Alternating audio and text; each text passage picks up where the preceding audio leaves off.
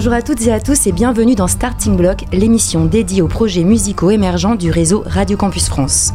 C'est presque une tradition qui s'installe à chaque nouvelle saison puisque Radio Campus Angers vous emmène à nouveau au sein de l'imposant Théâtre du Quai en bord de Maine où se tenait les 15 et 16 septembre dernier le festival Lévitation France. Cette version angevine de la mouture américaine, anciennement connue sous le nom de l'Austin Psych Fest, est co-organisée par Radical Productions, le Shabada et The Reverberation Appreciation Society et fête cette année son cinquième anniversaire.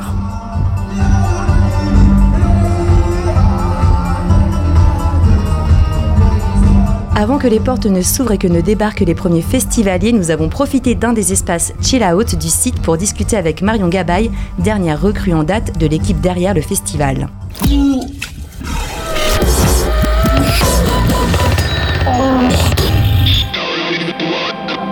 Je suis en compagnie de Marion Gabay, coprogrammatrice de Lévitation France. Alors Marion, tu as rejoint l'équipe cette année, mais ça fait un moment que tu es dans le milieu. Tu as entre autres cofondé ton agence de booking My Favorite en 2014. C'est par ce biais que tu as commencé à travailler avec euh, Radical et Rob de Lévitation Austin, donc qui se charge du festival. Euh, comment vous êtes répartis en fait la construction de cette programmation? Comment ça marche la coprogrammation? Euh, bah, En fait, on a dès qu'on a commencé à travailler ensemble, ça a été très simple. On a échangé quotidiennement avec Rob et Doudou. Euh, on s'est envoyé plein de mails, plein de musique. On a, on a commencé par s'envoyer un peu des wish lists, des groupes qu'on aimerait avoir euh, absolument cette année sur le festival. Et puis euh, de mon côté, j'ai aussi prospecté regardé quel groupe était présent en Europe sur la période du festival.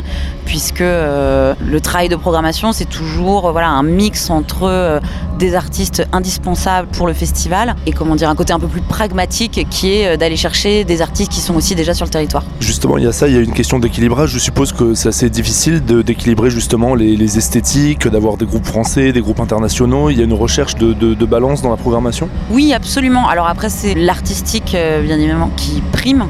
Mais euh, depuis le départ, en fait, il y a eu des artistes français aux Lévitations à Angers et euh, des artistes locaux. Et, Rob, euh, donc, euh, qui est le directeur du festival à Austin, souhaite vraiment qu'on mette en, avant aussi la scène française. Et euh, il y a d'ailleurs plein d'artistes français qui sont venus jouer aux À Austin. Il me semble avoir lu quelque part qu'il y a aussi l'aspect un peu mélange des générations, euh, une certaine idée de, de transmission un peu entre les, les anciens et les nouveaux, euh, que c'est une chose importante, c'est le cas. Ouais, je pense que c'est vraiment le cas et c'est euh, quelque chose, je trouve, qui est aussi symbolisé par le, le label que Rob et les Black Angels ont monté à Austin où ils signent plein d'artistes en fait et pour eux c'est vraiment une, enfin ils, ils utilisent, c'est une bonne manière, l'évitation et leur label est une bonne manière de faire émerger de nouveaux artistes. On est sur un festival du, du alors c'est toujours une notion qui est très fluctuante. Euh, à, quel point on prend en compte cette idée de psychédélisme quand on choisit un groupe pour l'évitation? Ouais, C'est vrai que euh, on a toujours tendance à penser, quand on pense à euh, musique psyché, on pense à du rock psyché, mais avant tout, euh, je pense que c'est plutôt une notion esthétique et musicale qu'on peut retrouver dans plein de musiques différentes, en allant de euh, Cadavar aux Beatles, en passant par euh, Groupe Doué et Cheveux en fait. Et cette notion euh, de musique euh, répétitive, hypnotique, on peut même la retrouver euh, chez Forest World par exemple, euh, qui joue euh, tout à l'heure sur le festival. C'est vrai qu'il dénote un petit peu, c'est vrai qu'on reste sur des sonorités effectivement euh, qu'on va retrouver ailleurs, c'est très planant, mais c'est vrai que c'est une façon de faire qui est plus électronique, c'est quelque chose qui est amené à, à se, à se populariser au fil des années, où là c'était euh, bah, justement du pragmatisme, il était là et ça rentre dans le... Alors pas du tout parce qu'en fait spécifiquement sur Forest World ça faisait plusieurs années que Rob souhaitait l'accueillir sur le festival. Pour le coup il y, avait un nouvel album qui sortait donc c'était vraiment la bonne année pour pouvoir l'accueillir sur le festival.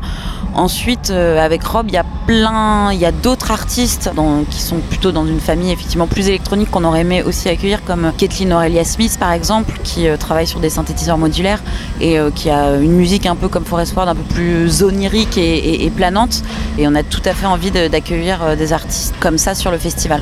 On assiste à un regain d'intérêt pour les événements psychés depuis quelques années, avec des festivals plus ou moins spécialisés. J'ai vu des affiches récemment pour le Psych Rock Fest à Lille. Dans la région, on a Vision, on a Binic. Quelque chose que toi, tu, tu vois évoluer, que tu vois grandir euh, de l'intérieur? Bah, je pense qu'il y a plutôt une recrudescence de festivals, euh, comment dire, euh, à plus petite échelle en fait. Et c'est ça qui est assez chouette, c'est que je pense que les gens ont envie d'une autre expérience festival que tout l'été, on est envahi par les gros mastodontes. Et, c'est vrai que c'est agréable de pouvoir se retrouver avec un nombre limité de personnes dans des festivals qui ont une patte artistique très forte en fait. Et je pense que c'est pas que dans la musique psyché. On dit toujours qu'il y, a y a un engouement pour le psyché, mais le psyché s'est jamais arrêté en fait des années 60-70 à aujourd'hui. Il y a toujours eu des groupes qui faisaient la musique psyché. alors il n'y a pas que le, festival en lui-même, il y a aussi ce qui s'appelle cette année Translation, donc une semaine d'événements organisés autour de l'évitation dans les différents cafés-concerts d'Angers. Euh, je crois que cette année, c'est les, programmateurs de ces bars qui se sont concertés euh, pour la programmation. Tu y as jeté un œil? Alors oui, bien sûr, j'ai regardé la programmation. Après, moi, j'ai pas travaillé dessus, justement. C'est vraiment une initiative euh, des bars et moi, je trouve ça hyper cool qu'ils profitent de l'impulsion du festival pour organiser des choses autour. Et nous, on n'a pas forcément eu l'occasion ou le temps de le faire jusqu'ici. Et je trouve ça hyper bien que du coup, il y ait une émulation dans toute la ville. Donc là, bon, forcément, on est dans le moment présent, on a quelques heures de l'ouverture des portes, mais tu aurais déjà des, idées, des envies, des ambitions pour l'année prochaine si tu es euh, ramené à travailler sur le festival? Oui, oui, bien sûr. Bah, moi, j'aimerais bien qu'on puisse exploiter euh, encore plus le lieu, c'est-à-dire que là, cette année, euh, il va y avoir des projections dans le patio. C'est quelque chose qu'on aimerait bien développer. Là, cette année, on a aussi développé un concert et une écoute du 10 des Flaming Lips Zaireka sur le toit du quai. Euh, et, ça, c'est les prémices, on va dire, euh, de ce qu'on pourrait euh, imaginer pour l'année prochaine, effectivement.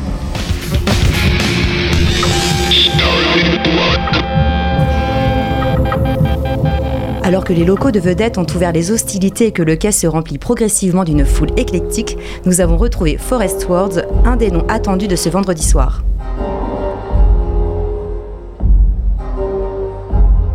Je suis en compagnie de Matthew Barnes, que l'on connaît mieux sous le nom de Forest Swords, un projet qui a commencé à faire parler de lui à partir de 2010 et de la sortie de l'EP Dagger Pass. C'est en mai dernier qu'est sorti son deuxième album, Compassion, sur le label Ninja Tune. Alors là, on est à, Angers, à Lévitation, mais Lévitation, c'est aussi à Austin. Euh, c'est un des plus grands rassemblements euh, autour du psychédélisme aux États-Unis. Tu en avais entendu parler euh, de Lévitation avant d'être contacté pour y jouer? Yes, uh, Austin Psych Fest is kind of legendary, I guess. It's like a big deal.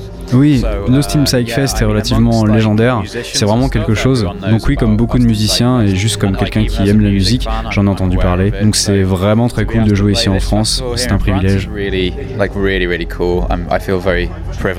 On sait que tous les musiciens ont une manière différente d'appréhender euh, le studio, d'appréhender euh, les tournées. Euh, qu'est-ce que c'est pour toi ta préférence tu, apprécies le fait de faire des concerts um, Yeah, they're very different to me. I mean, I like when an audience euh, ce sont des choses très distinctes pour moi. J'aime quand la foule apporte de l'énergie et que l'on arrive presque à avoir euh, un dialogue avec le public. Mais j'ai conscience que faire un album est quelque chose de plus permanent, quelque chose qui a une place différente dans la vie des gens. À l'opposé du live qui, qui, est éphémère, ce sont deux approches différentes, mais j'adore quand même faire des concerts. I, love performing live though.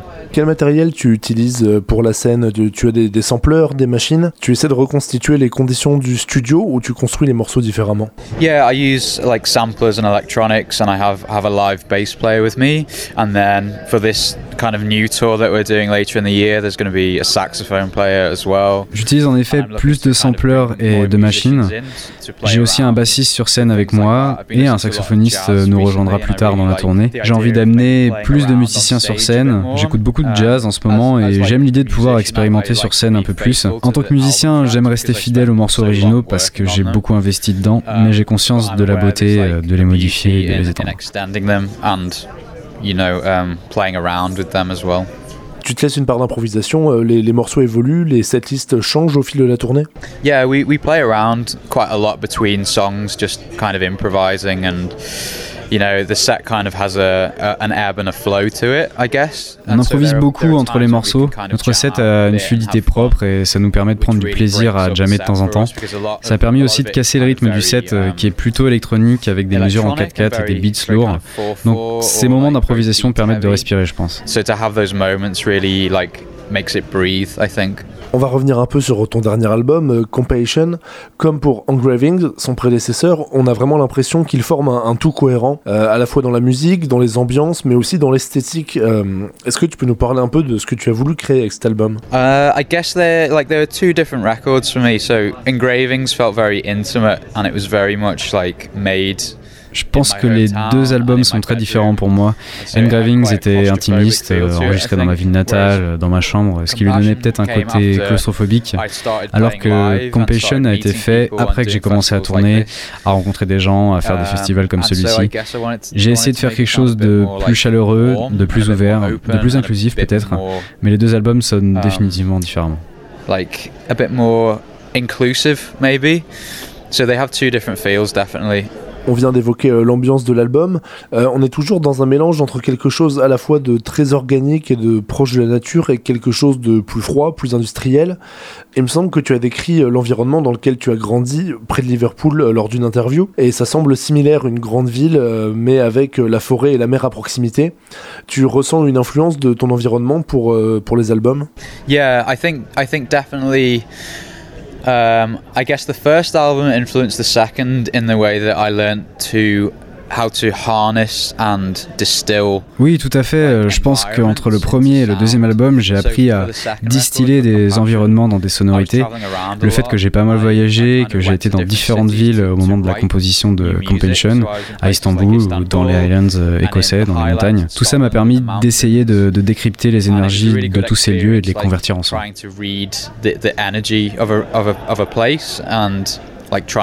it into sound somehow. On, comprend très vite l'importance que tu attaches à l'esthétique d'une manière générale. Euh, quand on voit les clips tirés de l'album Roll Age à Arms Out et Panic, on est à chaque fois dans un rapport très fort à la danse. Est-ce que tu peux nous en dire un mot? Yeah, I worked with a friend of mine called Sam who je travaille beaucoup avec un ami, euh, Sam Will, avec qui on a discuté des thèmes euh, de Compassion et euh, de la manière dont les visuels pourraient les compléter ou au contraire les mettre en opposition.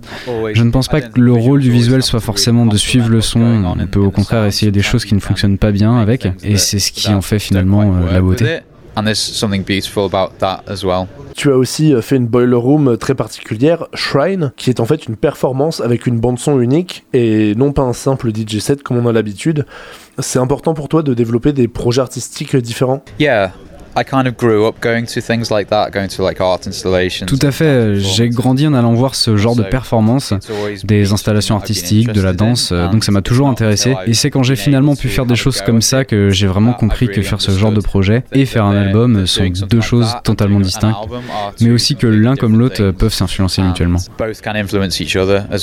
Là, tu, tu es parti pour être en tournée pendant un moment. Euh, est-ce que tu as euh, déjà des idées pour la suite?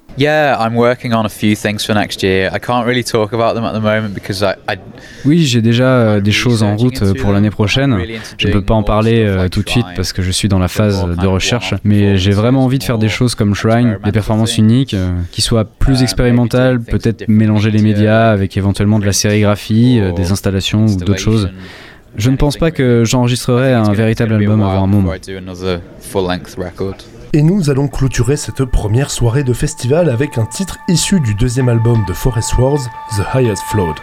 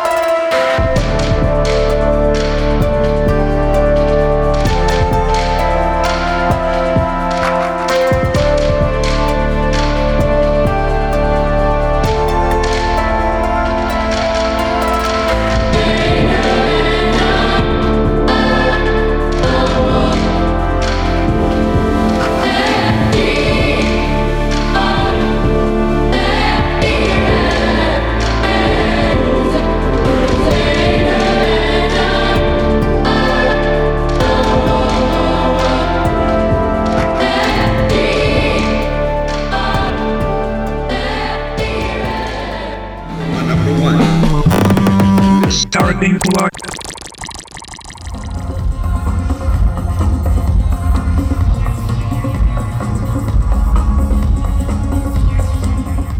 De retour dans Starting Block, l'émission dédiée aux projets musicaux émergents du réseau Radio Campus France. Alors que le premier soir du festival Lévitation s'est clôturé sur un live cosmique des légendes japonaises d'Acid Mother Temple, et après une nuit de sommeil bien méritée, nous avons pu rencontrer Bernard Fèvre, personnage de l'ombre du psychédélisme des 70s, plus connu sous le nom de Black Devil Disco Club.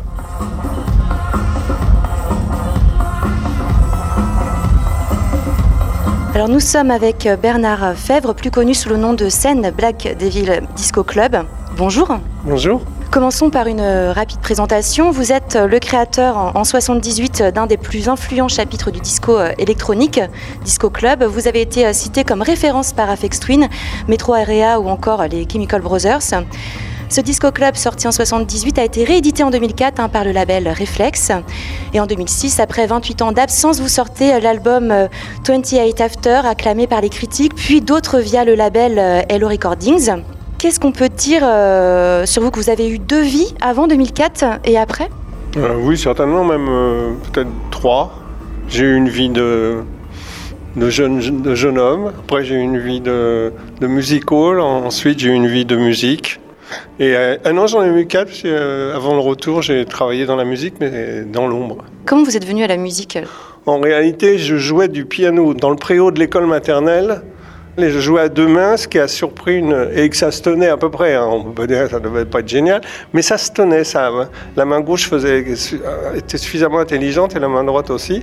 Donc j'ai une institutrice qui m'a dit, qui a dit à ma maman, euh, ce garçon il a un problème faut faire quelque chose. Mais en fin de compte, ça n'a pas donné beaucoup de résultats parce que, euh, n'étant pas dans un milieu de musique, euh, j'ai pris des cours, mais avec des gens qui étaient au 19e siècle, on était déjà au 20e, et, puis moi j'avais déjà un œil sur.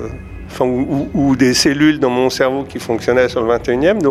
Donc, euh, je me suis vite lassé de la musique apprise scolairement, quoi. Et j'ai repris, j'ai trouvé un autre prof qui me plaisait mieux. Au bout d'un moment, ça, ça a chopé. Puis un jour, j'ai tout laissé tomber. J'ai commencé à faire ce que j'écoutais à la radio, ce que j'entendais à la radio. Chez moi, j'avais un vieux piano qui ressemblait à un chameau, à des dents de chameau. Et puis là, je suis revenu voir un prof. Et il m'a dit, ben non, je peux rien faire pour vous, parce que je lui ai fait des trucs de, de blues américain, machin. C'est pas du tout sa structure euh, intellectuelle. Alors j'ai fait du rock and roll, comme, comme beaucoup de gens de, ma génération. Du rock and roll, ensuite du rhythm and blues, et puis après j'ai du jazz un petit peu. Euh, ouais, j'ai bien des formules qui me plaisent, et puis. Euh, enfin voilà, je touchais à tout, tout m'intéressait beaucoup dans la musique, mais surtout euh, ce qui me passionnait le plus à cette époque-là, c'était la musique noire américaine. Voilà, et ça, ça a duré jusqu'au, jusqu'à maintenant quand j'ai envie d'écouter un truc qui va m'apporter quelque chose, j'écoute un truc des, années 60, 70, Tamla Motown et tout, parce que d'un seul coup, j'entends un truc, tiens, tiens, on peut exploiter. C'est, c'est même pas un, son ni quoi que ça, c'est un sentiment. Mais après, j'en fais euh, ma bouillie à moi. Alors, vous avez fait du rock and roll et on est euh, là ce soir euh, au festival Lévitation, festival euh, psyché rock, alors que vous, votre musique est plutôt électronique et disco.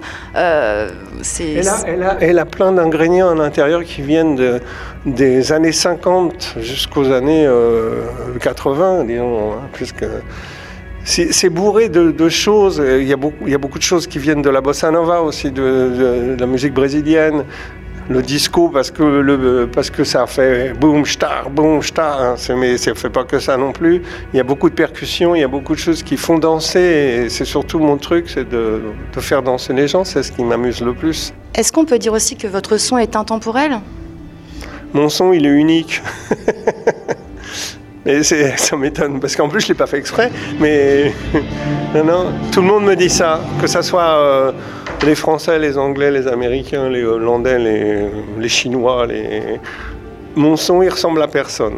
Étienne? Moi, je voulais revenir sur euh, bah, votre jeunesse et, euh, et finalement l'arrivée aussi de comment vous, vous avez euh, vécu l'arrivée finalement du, du rock psychédélique, voilà, en Europe, hein, qui venait clairement de, des États-Unis. Comment vous avez voilà, vécu ça? Je ne sais pas si vous avez déjà interviewé des, gens qui, viennent des, années 60, 70. On a tous vécu à peu près le même chemin. C'est-à-dire qu'on avait, euh, moi, quand j'étais enfant, c'était les années 50. On écoutait des chanteurs. Le plus moderne, c'était Charles Aznavour, hein, musicalement. Et puis est arrivé euh, Paul Anka, qui a amené euh, quelque chose de différent. Des, chanteurs qui amenaient un petit peu euh, une façon de voir l'américaine. Et puis, euh, et puis ça nous plaisait parce qu'il y avait du rythme. En fin de compte, c'est pour ça que moi je, suis un rythmicien. Je pense que la musique c'est le rythme. Et, on vivait quelque chose qui ressemblait tellement peu à ce, à, ce qu'écoutaient nos parents ou à ce qu'on écoutait à la radio quand on était petit qu'automatiquement c'était séduisant. Mais on détestait pas non plus ce qu'aimaient nos parents parce qu'on est d'une génération qui était hyper nombreuse puisque c'était le baby boom mais on n'était pas hyper agressif en réalité avec l'ancien, moins que certains jeunes d'aujourd'hui qui sont hyper agressifs avec ce qui s'est passé avant, qui ignorent totalement ce qu'il y a eu il y a 10 ans ou 15 ans. Et c'est pas une bonne solution parce que tout a apporté à tout. Dans, le, dans le rock'n'roll, il y a du tango. il y a des écritures qui, qui sont assez croisées.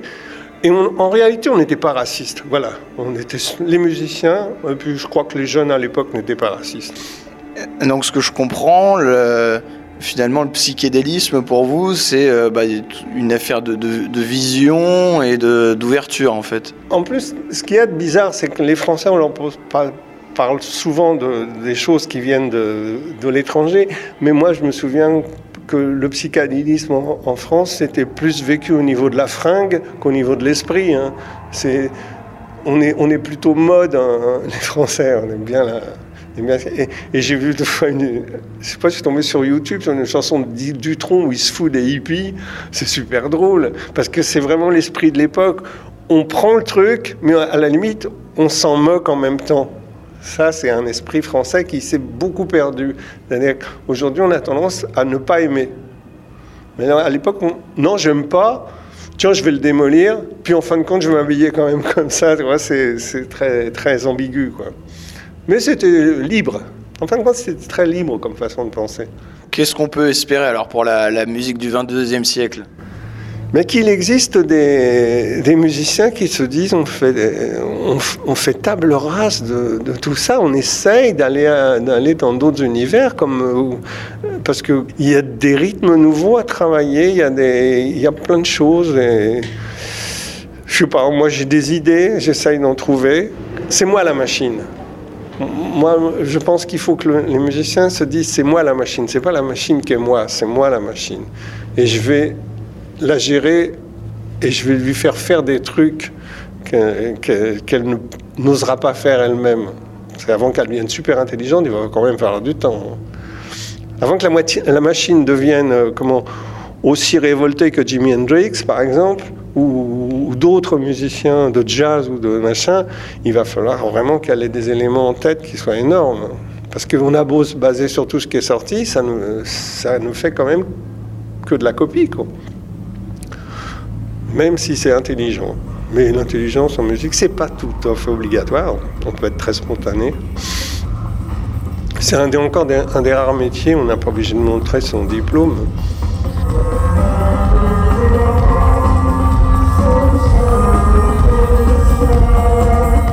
Cette édition de Lévitation s'achève après deux soirées riches en rencontres et en musique planante et onirique. Un pari à nouveau réussi pour les équipes du festival que l'on retrouvera certainement dans un an. Quant à nous, nous vous souhaitons un bon week-end et rendez-vous la semaine prochaine pour un nouveau Starting Block.